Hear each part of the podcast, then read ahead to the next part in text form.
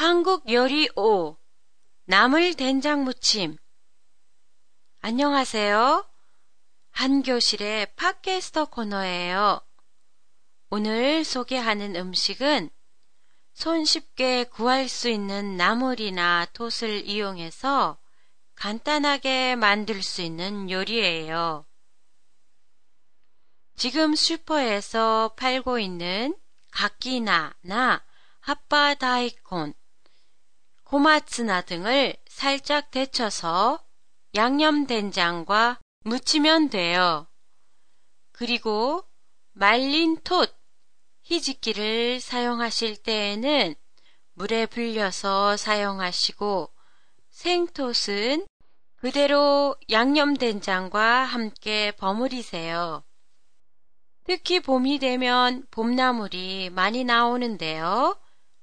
한국에서는 아직도 달래, 냉이를 먹어요. 둘 다 김치를 만들거나 달래는 전을 부쳐서 먹고 냉이는 국에 넣어 먹어요. 톳은 제주도나 남해안 지방에서 많이 먹어요. 특히 제주도에서는 생톳으로 된장 무침을 만들어 먹는데요. 정말 맛있어요. 만들어 놓은 양념 된장은 톳이나 나물 뿐만 아니라 오이를 찍어 먹거나 비빔밥에 고추장 대신에 비벼 드셔도 맛있어요. 재료 된장 한 큰술, 다시 분말, 조금, 혹은 다시가 첨가된 된장, 다시 이리 미소를 사용하면 편리해요. 다진 마늘 4분의 1 작은 술, 기호에 따라 양을 조절. 참기름 한 작은 술, 볶음깨 4분의 1 작은 술. 만드는 방법 1. 된장을 비롯한 모든 재료를 섞어 양념 된장을 만든다. 2. 채소는 잘 씻어 살짝 데친다. 3.